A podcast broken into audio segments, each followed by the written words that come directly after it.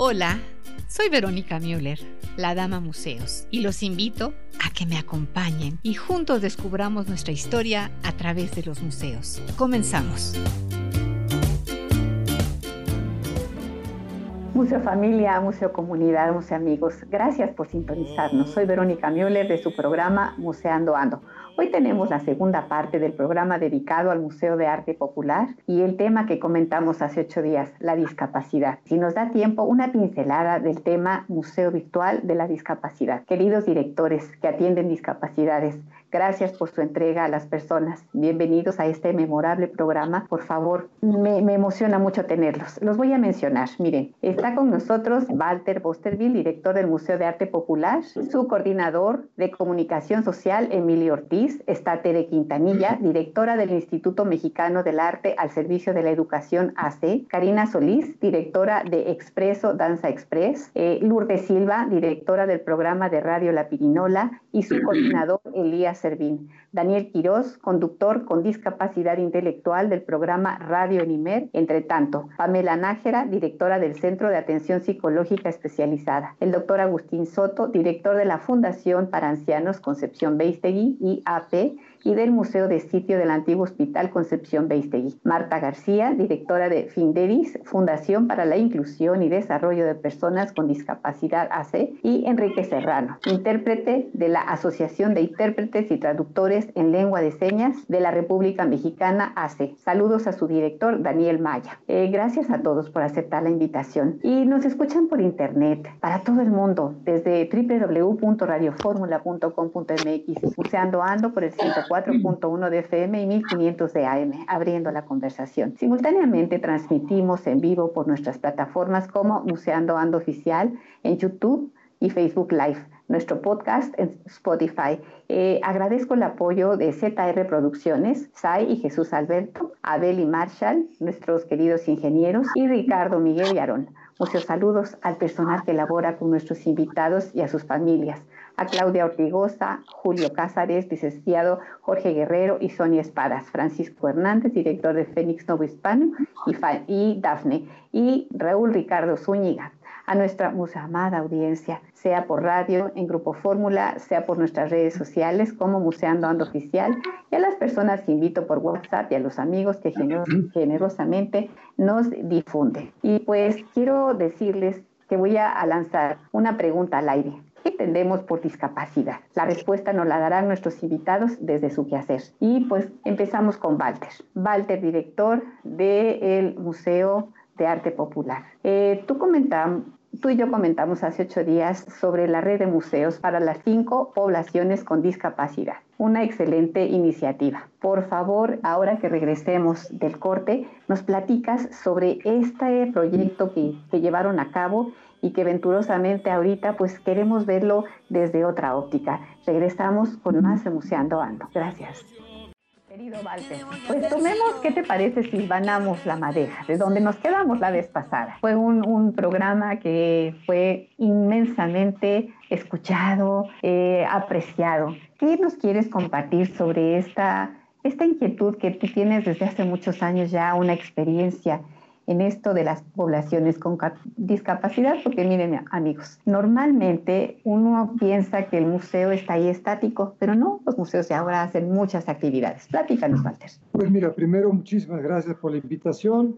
Segundo, el museo que tiene 14 años siempre ha tenido la inquietud de poder ser lo más incluyente posible, no simplemente por el término de Museo Arte Popular, que significa que llega a todo mundo y que emana de todo mundo, sino porque siempre hemos sentido esta pues, flaqueza que ha tenido el mundo museístico en México en todo el mundo, pero básicamente en México, de que no se atienden a las poblaciones con discapacidad. Eh, muchas veces cuando tratamos de hacer algo en los museos en México, si no viene por la directriz del dedo flamígero que determina las cosas, es muy difícil hacerlo. Y efectivamente fue una de nuestras experiencias. Eh, esta iniciativa nace de la red de museos con el Museo del Templo Mayor y el Museo de Arte Popular, donde Emilio, Ángeles y Alberto fueron los que tuvieron la iniciativa para poder empezar a generar esta red de, de museos. Estuvieron haciendo pláticas seminarios, conversaciones,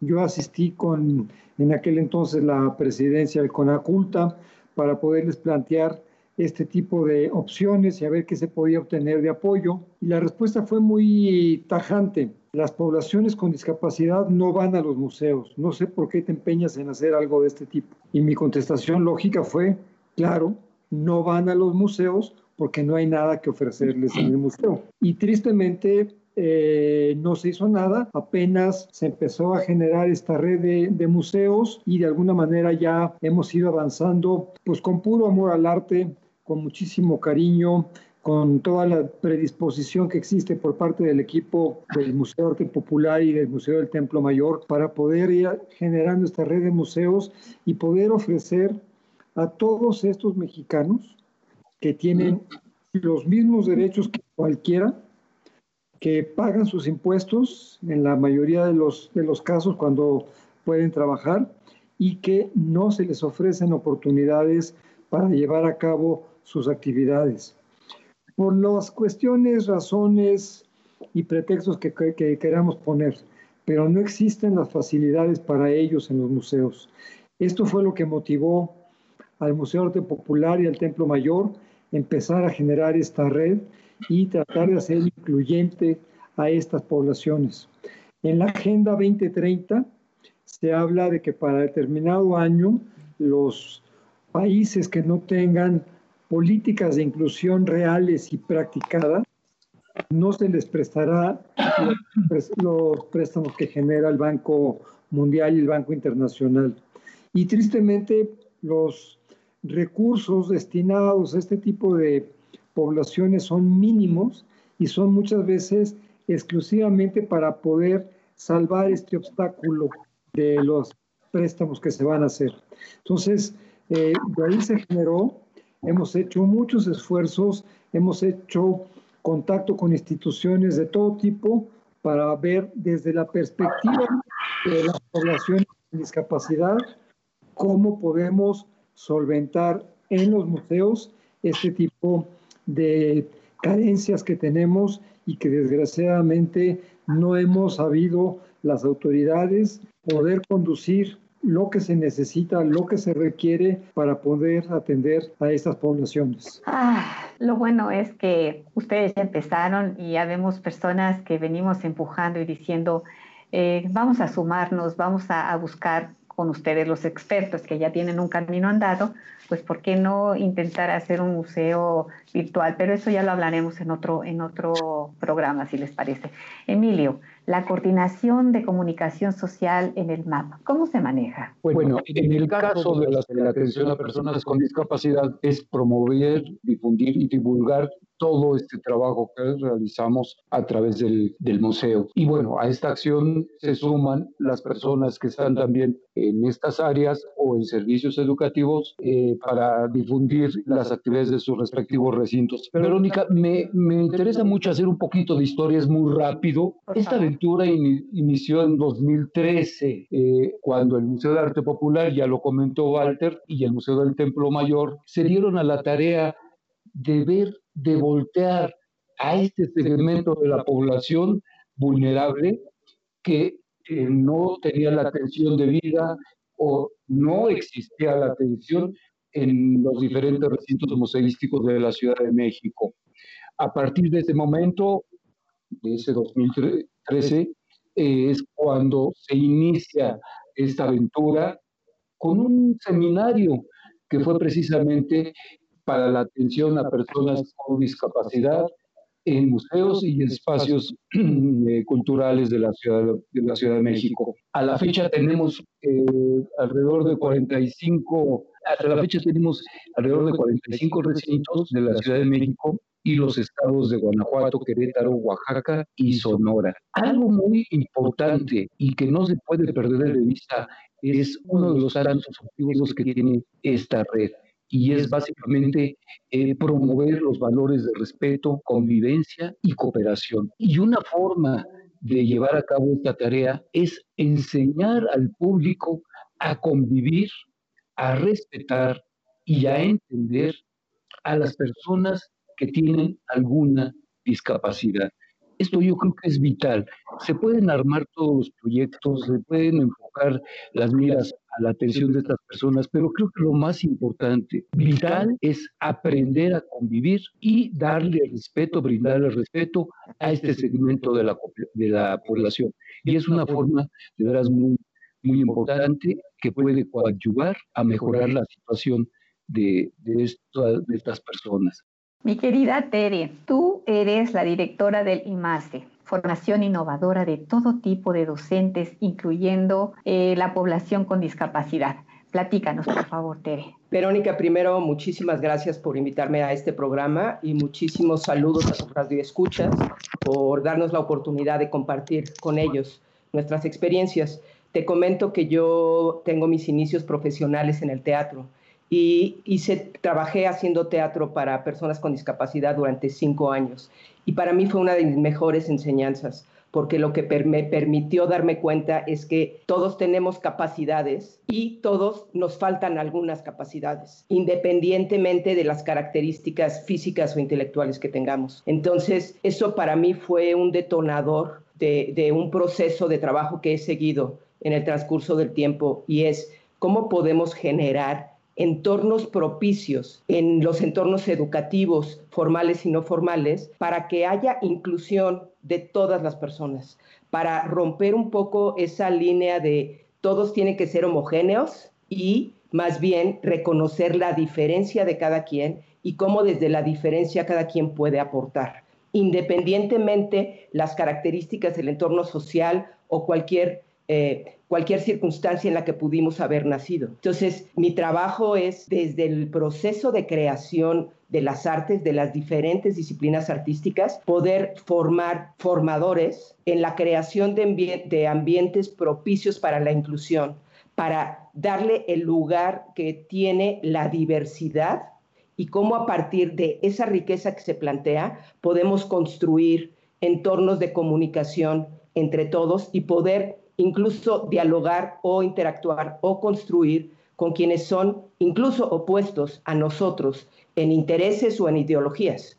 Entonces, pero tomando en cuenta que el docente es quien tiene la oportunidad de trabajar con grupos y quien tiene la oportunidad de hacer que los grupos puedan aprender a reconocer y a celebrar esta diferencia. Y desde ahí es desde donde yo he desarrollado muchísimo mi trabajo sabiendo también que las artes lo que hacen es dar posibilidades que otro tipo de, de, conceptos o otro tipo de temáticas a veces bloquean. Las artes te permiten, te dan libertad y te permiten hacer lo que parece imposible hacer. Y entonces se va generando un caldo de cultivo que permite la, la libertad en las personas, la libertad de escucha, la libertad de compartir y la libertad de celebrar esta diferencia y sabiendo que con eso podemos construir maravillas, aún con quien no estoy de acuerdo o con quien no coincido. Entonces, un poco desde ahí es desde donde va mi trayectoria. He estado capacitando, tengo un equipo de artistas de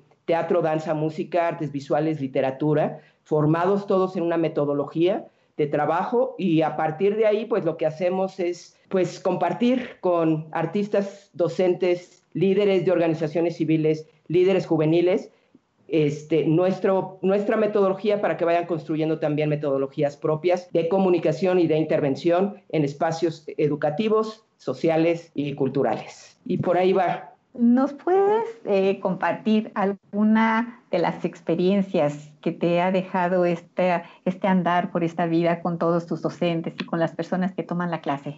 Wow.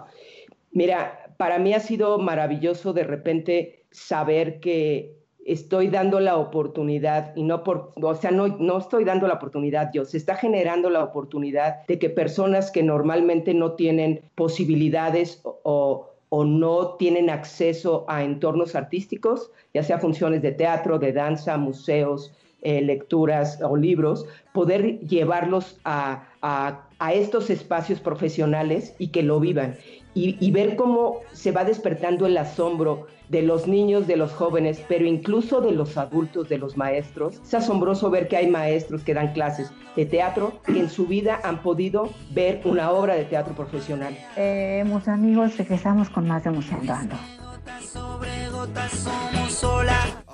Karina, de Expreso Danza Express.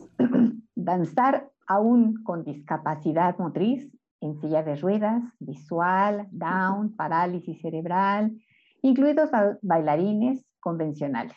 Compártenos este proyecto tan interesante, por favor. Claro que sí, muchas gracias, Vero. Pues muchas gracias por invitarme a este programa tan importante. Me, me, gusta mucho ver cuántas personas están trabajando también para la discapacidad. Y bueno, pues sí, primero te platico un poquito de mí. Yo soy Karina Solís, soy danzoterapeuta y coreógrafa.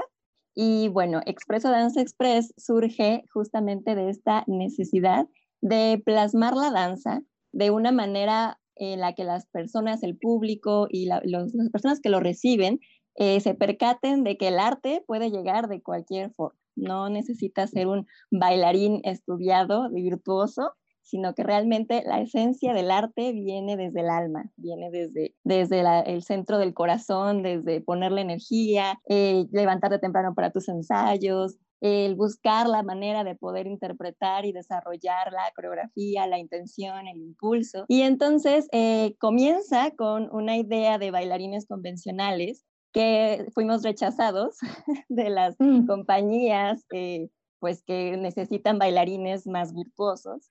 Y en este buscar comenzamos también a aceptar personas que estaban en esta tendencia de querer demostrar su esencia dancística sin que importara si había alguna condición motriz, si había una condición eh, sensorial, había alguna condición psicosocial eh, o intelectual.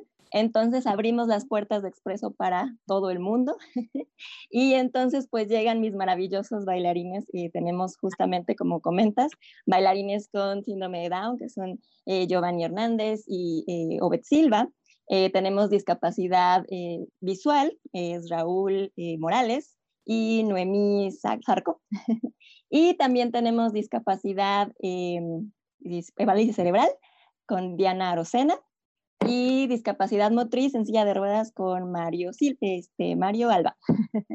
y convencional, pues nosotras, y mi asistente, y Andrea Ferrer y yo, y Karina Solís. Y bueno, la idea de Expreso es justamente esto, el poder plasmar que el arte viene de las formas más eh, importantes y bonitas en en cuerpos que no necesariamente son los vistos y artísticos y que de pronto se buscan en escenarios y que hemos eh, pisado escenarios tan importantes como el Centro Nacional de las Artes, como eh, sí, como el Teatro de la Ciudad. Y lo más importante y lo mm. que nos gusta muchísimo es que cuando bajamos del escenario nos preguntan, no sabemos quién tenía discapacidad. No ah. sabíamos quiénes eran los de discapacidad. Sí, es muy hermoso. Fíjate que, fíjate que yo entré a la página de todos ustedes, pues precisamente para, para empaparme de todo, toda esta amor que, que expresan a estas personas con discapacidad. Entonces, ver a este chico con la silla de ruedas y que se pone de cabeza, dije, ¡auch! ¡Qué bonito! Esto me dice que hay atrás un gran entrenamiento. ¿Y qué opinas de esto que vamos a, a ver del museo brevemente. Claro que sí, me parece una manera muy importante de poder visualizar esto que decimos de la inclusión, justamente porque ahorita comentaban un poquito de, de cómo eh, respondieron a la pregunta de, pero pues las personas con discapacidad no van a museos. Bueno, a veces tampoco van porque no hay accesibilidad, porque no hay las rampas, porque no hay una explicación necesaria para personas con discapacidad. Entonces, creo que en la medida en la que todos empecemos a abrir los panoramas de todos los sectores para personas con discapacidad, vamos a poder desarrollar la cultura, el arte, la educación para todos el mundo, porque esa es la idea de la inclusión, que todos podemos pertenecer a una sociedad y somos importantes dentro de una sociedad. Perfecto. Enseguida eh, regreso contigo y le quiero decir a Lourdes y a Elías, ellos son los eh, fundadores, junto con, con quién más, de este gran proyecto que se llama La Pirinola, que estuvo un programa de radio y que ahora lo van a, a retomar, ¿verdad, Lourdes? Pues en esas estamos, en planes de muchas cosas. Fíjate que ahorita un poco contestando tu, pregunta de origen, ¿qué es una persona con discapacidad? Eh, yo creo que lo único que es es una persona, punto. Lo demás, la discapacidad no es la persona, es la sociedad. Son esas personas, como dijo Walter hace un momento, que decía, y que bueno, lo retomó Karina, que las personas con discapacidad no van a los museos, nunca las hemos tenido en nuestro paisaje. ¿Por qué? Porque la discapacidad es como un fantasma para todos. Lo tenemos aquí. Mañana me caigo, quién sabe qué me pase. Mañana me pego, quién sabe qué me pase. Mañana me asaltan, quién sabe qué me pase, ¿no? Entonces, no queremos verla. Aunque esté ahí, no queremos verla. Entonces, si van, nosotros llevamos 20 años trabajando con arte y discapacidad. Nuestro proyecto empezó en museos, capacitando a las personas de los museos para trabajar con personas y grupos con discapacidad. Y eso ya fue hace 20 años. ¿Quién, ¿Quiénes fueron los que fueron beneficiados? Los custodios, los museógrafos, generalmente la gente que está siempre en el museo, que está en la atención del público, los curadores y los directores, por desgracia, cambian, ¿no? Y no se llevan estos, estos conocimientos muchas veces a otros lados o a otros proyectos. Entonces, nuestro, nuestro trabajo viene desde hace, desde hace muchos años en los museos. Las personas van a los museos. Eh, nosotros hemos trabajado en proyectos con los museos. Hay muchos museos que tienen estos registros. Los museos de Lina en en algún momento lograron hacer eh, toda una, reunión de servicios educativos, quedaron todos estos registros de lo que ha, sucedido en los museos de atención a personas con discapacidad. Entonces, si hay una historia que a lo mejor no están bien los registros o ya desaparecieron, pero las personas, por suerte, seguimos aquí yo estuve muchos años en museos, he trabajado en el IMBA, en, el, en la UNAM y he trabajado también en el INA. Entonces, este, te puedo decir que se ha hecho durante todos estos años, ¿no? Eh, y yo creo que eso es muy importante, ¿no? Walter también hablaba de los objetivos 2030 y por desgracia se habla en una general, en una generalidad de los grupos vulnerables. Los grupos vulnerables son migrantes, son personas con discapacidad, son una infinidad de gente está en una circunstancia vulnerable, básicamente. Ellos no son los vulnerables, son sus circunstancias. Lo mismo sucede con la discapacidad. La persona no tiene una discapacidad, vive una circunstancia de discapacidad. Entonces, yo creo que eso es muy, muy importante recalcarlo. Son personas, son eh, que tienen acceso Tere también lo mencionaba por ahí, ¿no? La importancia del arte. Nosotros hemos trabajado con arte por muchos años y la, la gran ventaja ha sido eh, la expresión.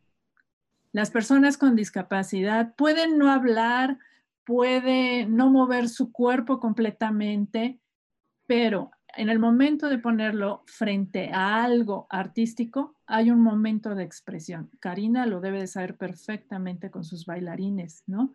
Y nosotros partimos de la igualdad a partir de la diferencia. Creemos que todos tenemos desigualdades.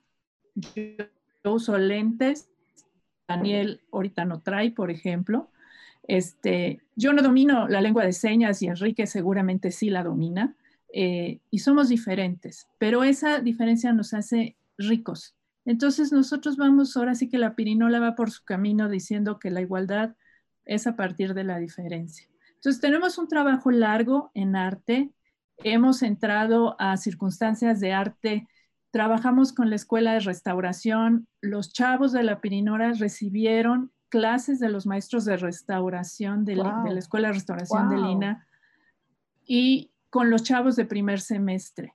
Entonces, nosotros vamos haciendo ese tipo de cosas, nos vamos metiendo, metiendo, metiendo y vamos este, logrando grandes cosas, un poco al mismo estilo que Karina, lo que nos acaba de decir.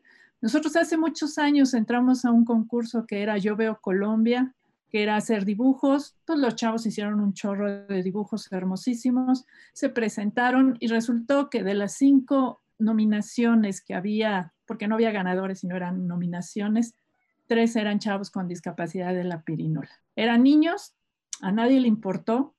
Ellos llegaron, recogieron su premio, les tomaron sus fotos y el asunto es ese, que las personas de alguna manera tomen el arte. Nosotros en todo nuestro proyecto hemos ido dejando estas pequeñas semillas, ¿no?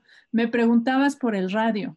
Nosotros en el IMER ya no estamos, estuvimos ahí 13 años, pero nuestra semilla se quedó. Ahí está Daniel con un programa de radio. Daniel consiguió una chamba, pasó por nosotros primero, luego se quedó a trabajar en el IMER y ahora él tiene su programa de radio, ¿no? Nosotros queremos ir a sembrar por otros lados y a cosechar por otros lados y eso es lo que... Oye, ¿dónde te podemos localizar? Pues en la página de la Pirinola, lapirinola.org, ahí estamos, lo que necesiten, ahí están los teléfonos y todo. Perfecto. Elías, otro de los fundadores. Qué orgullo tenerlos a todos ustedes aquí y que esté Walter presente porque pues, es mi máster, igual que todos ustedes. Es esta inclusión, este este amor hacia otros semejantes y que ustedes le han echado toda la carne al, asador. Platícanos, Elías. Eh, gracias, Verónica. Gracias por, por, invitarnos y por permitirnos dialogar, recordar un poco la historia, retomar un poco lo que decía Lourdes. Habría que recordar si hay que buscar a alguien que es este, pionero en este país en museos y discapacidades, Graciela Smilchuk eh, reconocidísima investigadora, gente de museos. Gente Graciela, ¿qué, perdón? ¿Perdón? Smilchuk.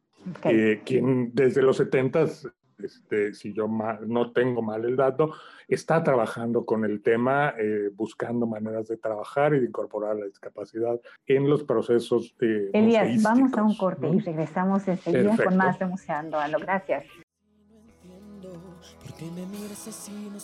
Elías, retomemos la conversación. Exactamente, nos estás platicando algo mucho, muy importante. Continúa, por favor.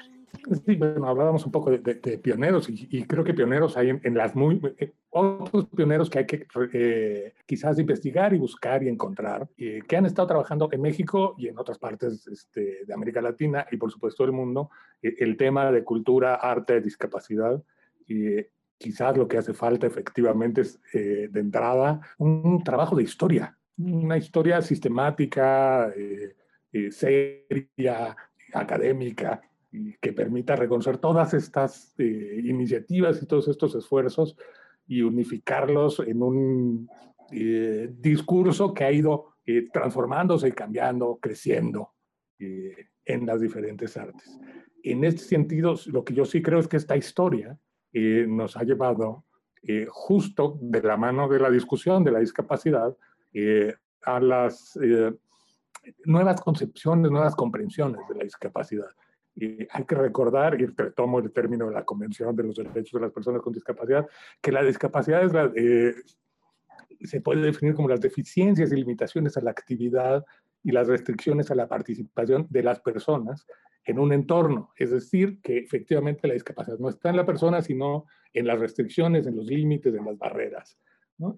las personas enfrentan restricciones a su participación debido quizás a que hay ciertas limitaciones derivadas de su propia condición, pero también de la condición eh, del entorno, que es mucho más importante, las condiciones del entorno, las barreras físicas y sociales eh, que, que, los rodean. ¿no? Y esa eh, deficiencia, esa limitación, esa condición o esa situación de discapacidad se refleja más allá de la inclusión en que no hay una accesibilidad al uso de los recintos culturales o de las prácticas culturales, una accesibilidad a la representación de las personas con discapacidad. También siempre están ocultadas, siempre están, eh, es, mucho menor la representación y tienen derecho a ser representados. Y una falta de accesibilidad a su voz, a su discurso, a su propio trabajo como creadores y como artistas. El trabajo no se tiene que limitar solamente a la inclusión en el uso y el consumo y el disfrute de la cultura y del arte, sino a la participación activa. Y yo quizás cerraría con eso, creo que por ahí va, eso es lo que hemos hecho mucho en la Perinola, eh, en diferentes ámbitos, desde el arte y demás, y mucho en los medios. Solo por cerrar con una anécdota, eh, estamos esperando que nos confirmen la participación de un detrás de cámaras realizado por chicos con discapacidad eh, en un Festival de Cine de Nueva York que nos podría dar acceso, si nos entran, a la posibilidad de entrar a los Oscars. Ándale. Eh, no creo, ojalá llegáramos, dudo que lleguemos, pero eh, estar en ese festival y en esa posibilidad con un material hecho por personas con discapacidad este, es lo importante. Claro, por supuesto. Muchas gracias, Elías. ¿Andas por ahí, mi querido Daniel? No te veo. Hola, ¿qué tal, Verónica? Aquí estoy. Estoy tan feliz de lo que dijo. Muy bien, muchas gracias, Lourdes. Pues que vienes de esta escuela de la pirinola y que venturosamente tienes, fíjate, las, en el scouting que hicimos tú y yo me dijiste, la capacidad de la discapacidad. Tu programa de radio en IMED en el 660 de AM, martes 17, 15 horas. Ahí, en ese programa, hablas del espacio a las personas. Ahí atiendes a las personas. Y los sábados a la discapacidad a las 12 horas, que es eh, las instituciones, ¿no? ¿Qué están haciendo? Y tú vas invitando a, a las personas. Cuéntanos de, de, tu proyecto, ¿cómo lo lograste? Mira, por ejemplo, eh, es un programa que ya lleva, por ejemplo, de entre tanto los martes, eh, pues ya lleva en, en, en abril cumplió dos años. Ándale, felicidades. Él cumplió dos años, en abril cumplió dos años el Entre tanto los martes. Fue el primer programa que tuve, ya como yo solo, ya sin la pirinola. Eh, pues en la pirinola duré ay, como 10 años, yo creo. Ándale. Eh, pues bueno, de ahí sale, ahora sí que la necesidad de, de ahora sí que mi inquietud de encontrar la magia de la radio, ¿no? Porque la radio es magia, ¿no? Sí, sí, lo es. es. Es, algo en lo cual puedes llevar a tu radio escucha a otro mundo, donde quizás tú tampoco conoces, pero tú lo estás llevando a tu radio escucha. Claro, claro. Y pues bueno, como bien lo decías, el entre tanto los martes lo dedicamos a presentar historias de vida. ¿no? Por ejemplo, he tenido a paratletas mexicanos, eh, he tenido a Arlie, no sé si lo conozcan ustedes, es eh, el único paratleta mexicano que ha participado en los Juegos de Invierno, en las ah. Olimpiadas de Invierno. Él hace el slalom, gigante, entonces es de verdad alguien impresionante, Arlie, ¿no? Además de que su historia de vida es es impresionante realmente. Qué orgullo. Qué, qué gusto que, que, hayas hecho esto y que lo hayas logrado. ¿Qué te parece si le damos el micrófono a nuestro querido Enrique de la Asociación de Intérpretes y Traductores en Lengua de Señas de la República Mexicana? Platícanos, porque fíjate que de un tiempo acá me doy cuenta que ya hacen más presencia. Me da muchísimo gusto en noticieros, en programas, ya sean importantes, ya no sean tan importantes. Ahí están ustedes y tú eres precisamente una persona que se dedica, tan bueno, aprendiste el lenguaje de señas y ahora también ya participas como tal. Eres un intérprete, cuéntanos. Sí, primero que nada, muchísimas gracias porque nos han invitado a participar. Eh, sabemos que, eh, como dices, ya hay más presencia de intérpretes y eso es lo que le preocupa a la asociación. La asociación lo que busca es promover eso, la profesionalización de los intérpretes en el servicio de la interpretación y la traducción en lengua de señas. Y bueno, sí, eh, aunque ahora ya se ve un poco más, eh, sabemos que aún así somos un gremio muy pequeño. Si contamos la cantidad de personas con discapacidad auditiva que necesitan de los servicios, no nos damos abasto con lo poco que somos. Eh, en todos los ámbitos, si nosotros nos ponemos a pensar como ahorita en la cultura, en los museos, en el arte, eh, eh, en la medicina, en los juicios, aún así nos sigue faltando mucho. pero bueno, ahí va poco a poco. realmente nosotros este, estamos contentos de, de formar parte, en mi caso, de formar parte de la asociación, porque promueve eso, profesionalizarte como intérprete. A lo largo de la República hay muchos intérpretes que hacen muy buena labor, que pues de paso me gustaría felicitar, eh, y que bueno, han sumado muchos esfuerzos. Por ejemplo, ahora eh, eh, déjame comentarte que en lo que es la pandemia, se utilizó mucho el esfuerzo de cada uno de los intérpretes que aunque no eran parte de la asociación, se sumaron a ser voluntarios, por ejemplo, para poder dar información o hacer el vínculo cuando una persona sorda necesita los servicios médicos. Eh, se, logró que muchos eh, compañeros pudieran unirse para que de manera voluntaria eh, pudieran hacer videollamada con alguna persona sorda que necesite, no sé si tiene algún síntoma o algún problema en caso del COVID pueda apoyarse, por ejemplo. Imagínate, por lo regular todos cuando tenemos un problema hablamos al 911 pero una persona sorda no puede hablar. Entonces realmente es complicado. Pero poco a poco la labor que se ha podido ir haciendo eh, con cursos, con profesionalización hacia los demás intérpretes, pues se ha logrado bastante. Eh, Walter, yo te quiero preguntar, ¿qué sientes de todo este grupo de personas que en cuanto tú y yo estuvimos en el programa hace ocho días y quiero que quede muy claro, yo no me siento la, descubridora de ninguna manera. Yo simplemente soy un eslabón más, como lo he dicho, en la importante eh, cadena informativa cultural con que cuenta México. Yo aprendo de todos ustedes, mis maestros.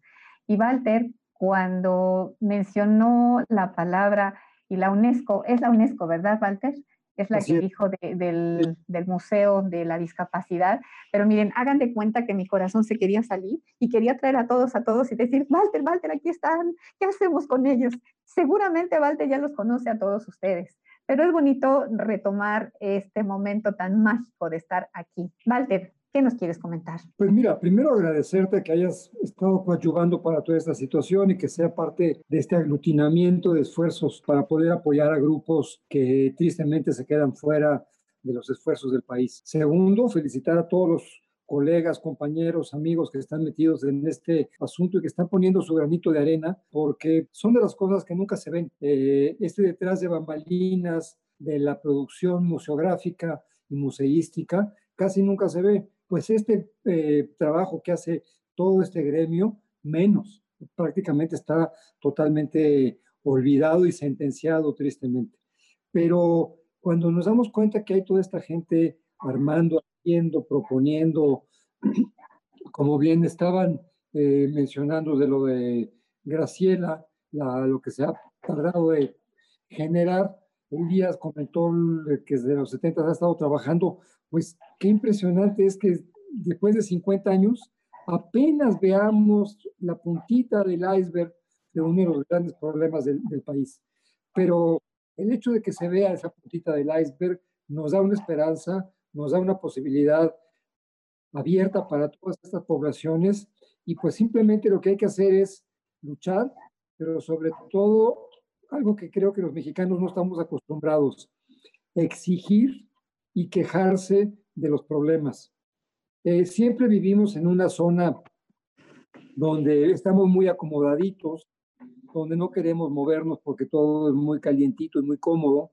Y creo que tenemos que salirnos de esa zona y empezar a trabajar mucho por la sociedad, por un lado, mucho por el país, pero mucho sobre todo por los grupos que están marginados en el desarrollo de este país. Hablaban hace rato, hace rato Karina eh, y Tere de los migrantes, hablaban de la gente que tiene diferentes discapacidades y de esta gran capacidad para entrar dentro del mundo de la discapacidad. Y creo que ahí es donde tendríamos que hacer un gran esfuerzo. Ahí es donde tenemos que exigir a las autoridades. Ahí están nuestros diputados y senadores que de alguna manera reciben un sueldo por parte de la población mexicana y que tendríamos que obligarlos, tendríamos que exigirles a aquellos para que legislen sobre el campo, para que de alguna manera intervengan en ayudar a todas estas poblaciones y que no simplemente estemos muchas veces en cuestiones que a lo mejor son importantes para ciertos grupos, pero no son vitales como para estos grupos. Entonces yo creo que habría que aprender un poquito de esta lección en lo que estaba mencionando Lourdes y Elías es muy importante que existan asociaciones que están trabajando en pro de, y es muy importante que de repente tengamos reuniones como esta donde podamos tener opiniones diversas, donde darnos cuenta que estamos trabajando desde diferentes trincheras y que lo único que se está buscando con apenas unos poquísimos recursos es beneficiar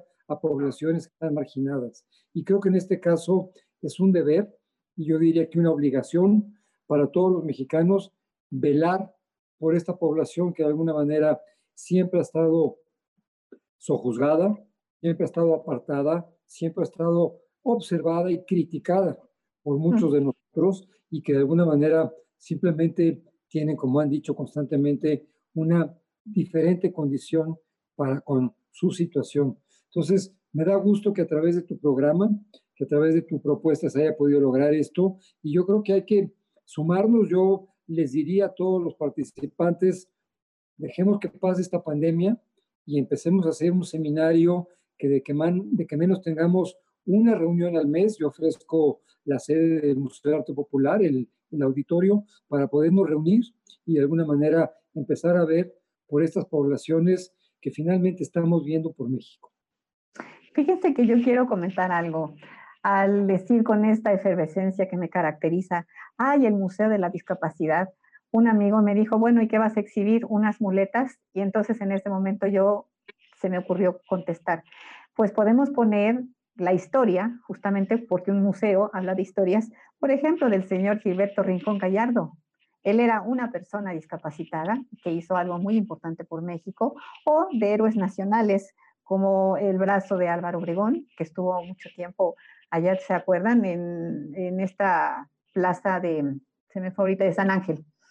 Y como eso, hay historias verdaderamente estremecedoras de personas que han quedado discapacitadas por estar defendiendo al país o un atleta por estar eh, buscando una presea, etcétera, etcétera. Entonces, mi pregunta para ustedes es, ¿cómo sería un museo de la discapacidad? Lourdes, ¿qué nos quieres decir? Mira, pues el Museo de la Discapacidad yo creo que tendría que tener estos grandes personajes. Digo, lo mencionó hace un momento Daniel, está Arlie. Arlie era atleta, y tuvo un accidente y él siguió siendo atleta. Ahora va a los Paralímpicos, pero él ya traía la adrenalina desde antes y así le sucede a muchas personas. Yo creo que tendría que hablar de estas grandes personas, pero también de, de la gente de a pie, ¿no? Hay historias muy bonitas en la discapacidad, este, hay proyectos que trabajan a la discapacidad también desde otra perspectiva, ¿no? Alemania, por ejemplo, a mí me tocó estar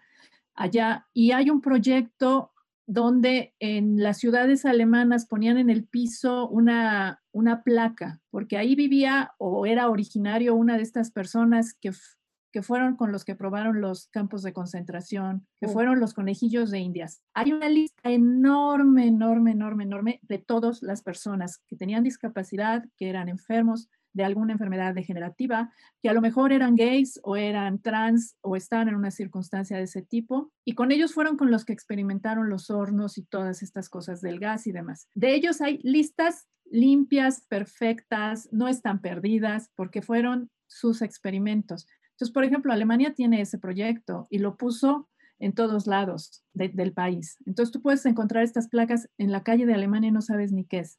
Entonces, hay muchos proyectos que hablan en torno, en torno a la discapacidad. Hay artistas profesionales como Carmina Hernández, eh, expone y tiene una calidad de, de, grabado maravillosa, ¿no? Hay personas que danzan, hay cantantes de ópera ciegos, hay una cantidad de cosas que pueden estar ahí. Y la otra, puede ser también que hagas un museo de la discapacidad para sensibilizar que un museo desde su origen tiene que pensar en sus públicos diversos. No es poner una rampa, no es poner una cédula, no es ah, eh, tener un video con lengua de señas, se tiene que trabajar los contenidos. Ya lo dijo Walter también, una museografía pensada en qué tipo de silla de ruedas.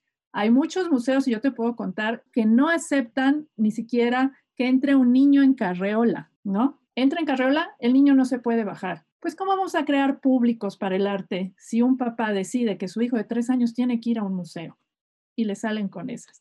O, el, o las mismas circunstancias de la entrada de los perros guías, animales, pues es que no es, una, no es una mascota, es un perro que va trabajando, ¿no? Entonces, hay una serie de circunstancias que tienen que ver también con quitar a la gente esa nube de discapacidad es un asunto problemático, ¿no? El trabajo de la Convención sobre los Derechos de las Personas con Discapacidad está ahí y ya tiene más de 10 años y tendría que permear por obligación, por decreto, porque está firmado por el gobierno mexicano y ratificado por el gobierno mexicano, tendría que permear a todas las áreas.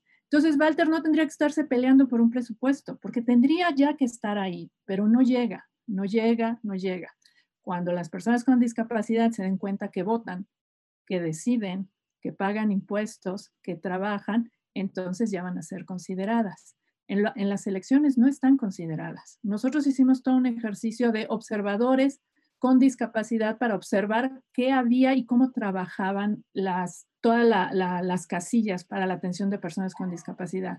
Llegamos y lo primero que nos dijeron es, no, ¿cómo? ¿Por qué no son un ciudadano más? Tendríamos que empezar a ciudadanizarnos, precisamente para podernos quejar, para poder levantar la voz, ellos, las personas con discapacidad, tienen que empezar a ciudadanizarse. Pues eh, el tiempo se nos terminó y le agradecemos mucho a Walter, a Karina, a Lourdes, a Enrique, a Daniel, a las personas que tuvieron que irse, eh, esta oportunidad de que platiquemos sobre un tema muy fuerte que es la discapacidad. Y seguimos con más de Buceando Ando en el bonus. Gracias, bendiciones y mucho amor.